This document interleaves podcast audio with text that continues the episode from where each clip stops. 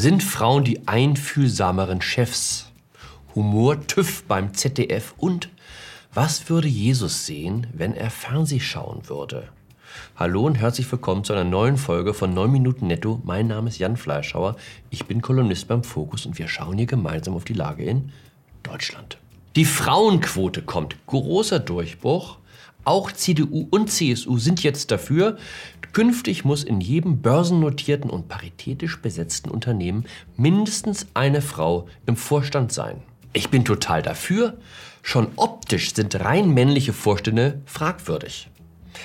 Ich halte nur gewisse Erwartungen, die jetzt an die Quote gerichtet werden, für übertrieben. Das Ganze wird uns ja verkauft als großer Sieg für die Gleichberechtigung.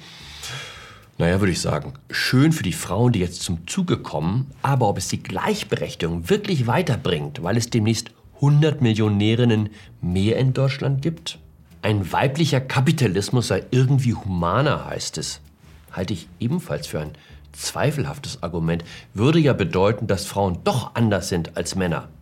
Haben wir nicht gerade gelernt, dass dieser ganze Männer sind vom Mars, Frauen von der Venus-Kram altes Denken ist? Außerdem, Wer hat bei der RAF geschossen? Die Frauen.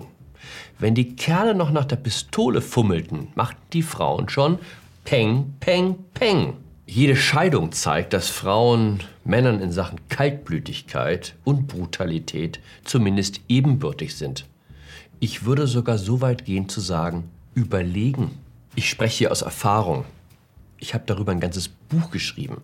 Es hieß alles ist besser als noch ein Tag mit dir. Das war der Satz, mit dem sich meine erste Frau von mir verabschiedet hat. Jan Böhmermann ist zurück. Der Fernsehkomödiant hatte eine kreative Pause eingelegt, um sich humoristisch zu sammeln. Seit Anfang November hat er einen neuen Sendeplatz, Freitagabend nach der Heute-Show. 30 Minuten ZDF Magazin Royal, ganz offiziell jetzt auch im Hauptprogramm. Ein Feuerwerk der guten Laune zum Wochenausklang. Ich bin ein riesen Böhmermann-Fan, wie Sie sich denken können, und verbindet eine wechselvolle, nicht ganz spannungsfreie Geschichte. Aber ich bin kein nachtragender Mensch. Ich habe ihm zum Start seiner neuen Sendung ein Glückwunschvideo geschickt. Mein Vorschlag, lass uns über die Misshelligkeiten hinwegfinden, hat er auch gesendet, was ich als Friedenszeichen werte. Jan Böhmermann und mich verbindet eine wechselvolle Geschichte. Ich habe ihn schon als Konstantin Wecker des ZDF bezeichnet. Er hat mir vorgeworfen, ich würde mit Nazis feiern. Ich finde, wir sollten mal die Misshelligkeiten ausräumen und uns zusammensetzen in seiner neuen Sendung. Ich habe mir in großer Erwartung die letzten drei Sendungen angesehen. Was ist denn da passiert? Arbeitet Böhmermann jetzt bei der Bundeszentrale für politische Bildung? In der ersten Sendung ging es um Verschwörungstheoretiker und warum die falsch liegen. Big Surprise. Ich dachte immer, Angela Merkel habe die Pandemie nur erfunden, damit wir alle ins Impfzentrum rennen und die Gates-Ärzte uns heimlich den Virenchip einpflanzen. Gut, dass Jan Böhmermann das als verrückte Idee enttarnt hat. In der zweiten Sendung war VW das große Thema und die düstere Vergangenheit des Autokonzerns. In der dritten die unheimliche Macht der Glücksspielindustrie. Was kommt als nächstes? Die deutsche Kolonialgeschichte, die Macht der Großkonzerne und weshalb wir der Deutschen Bank nicht trauen dürfen? Humor und politischer Bildungsauftrag verstehen sich schlecht. Wenn der Sozialkundelehrer komisch sein will, geht das meist daneben da hilft es auch nichts, wenn er wahnsinnig gut gelaunt ist und ganz hippe Anzüge trägt. Komik funktioniert nicht, wenn vorher der Humortüv anrücken muss, um sicherzustellen, dass der Witz garantiert in die richtige Richtung explodiert. Es geht immer noch schlimmer. Man muss nur vor Böhmermann die Heute-Show einschalten, wo man sich durch die verlässlichsten Kracher des Politkabaretts schunkelt. FDP, mm, AfD, mm, Orban, Gulasch mit Ohren. Die EU besser ohne bekloppte Ungarn und Polen. Heute Show-Humor ist, wenn man das Offensichtliche nochmal sagt, aber so, dass es Kevin auch versteht. Lachen aus der Todesgrube des Humors. Aber vielleicht will Böhmermann ja gar nicht mehr komisch sein. Vielleicht strebt er ins ernste Fach.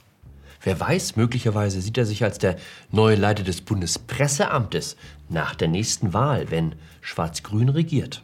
Auch der jetzige Regierungssprecher Steffen Seibert kommt vom ZDF. Da sind die Drähte kurz. Erinnern Sie sich noch, als Erdogan sauer war, weil ihn Böhmermann als Ziegenfick beschimpft hatte? Gut, der Türke versteht Ironie halt nicht. Ich hätte gesagt, dann muss man die Sache eben ausfechten. Ich hätte mir lieber die Hand abhacken lassen, als zum Kanzleramtsminister zu rennen, um ihn anzuflehen, dass er mich rauspaukt. Aber ich bin ja auch nicht beim ZDF. Ich bin ja bei Servus TV. Frage: Was hätte Jesus gesehen, wenn er Fernsehen geschaut hätte? Seit letzter Woche wissen wir es. Jesus hätte ARD geschaut. Am Mittwoch hat sich die Evangelische Kirche Deutschlands in den Streit um die Rundfunkgebühren eingeschaltet. Die Gebühren sollen pro Haushalt um knapp 1 Euro steigen. Das bringt ARD und ZDF im Jahr 400 Millionen Euro mehr. Alle Bundesländer haben auf Anhieb zugestimmt, nur Sachsen-Anhalt nicht. Entsprechend groß war der Druck auf die Abweichler, ihren Widerstand aufzugeben. Auch die Kirche hat mahnend ihren Finger erhoben. Ein funktionierender Rundfunk sei unerlässlich für die Demokratie. Ich würde ja denken, 11 Milliarden Euro im Jahr ist eine ordentliche Stange Geld. So viel nehmen ARD und ZDF nämlich ein. Ist mehr, als das Wirtschaftsministerium oder das Finanzministerium zur Verfügung haben. Aber das verstehe ich schon von Fernsehen.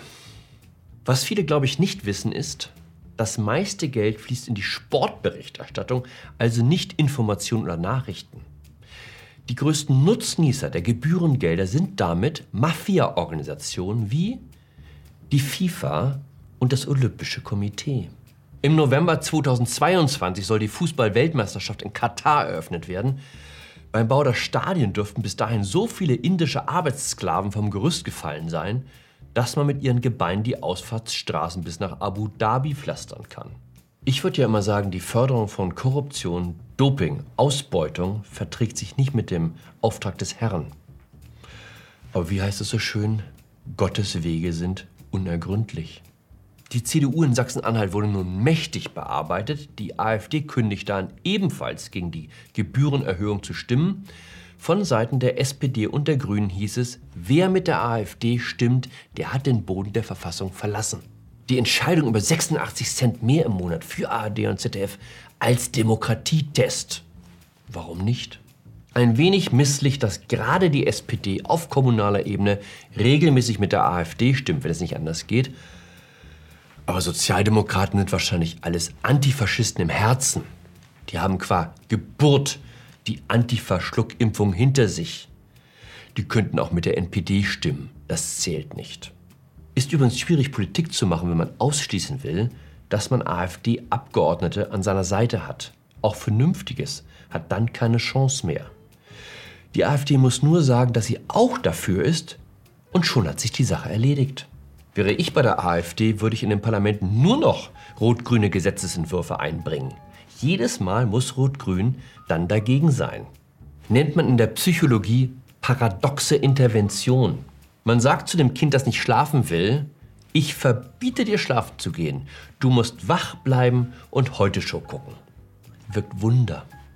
In dem Sinne, bleiben Sie antifaschistisch, bleiben Sie heiter, bleiben Sie mir gewogen. Ihr Jan Fleischhauer.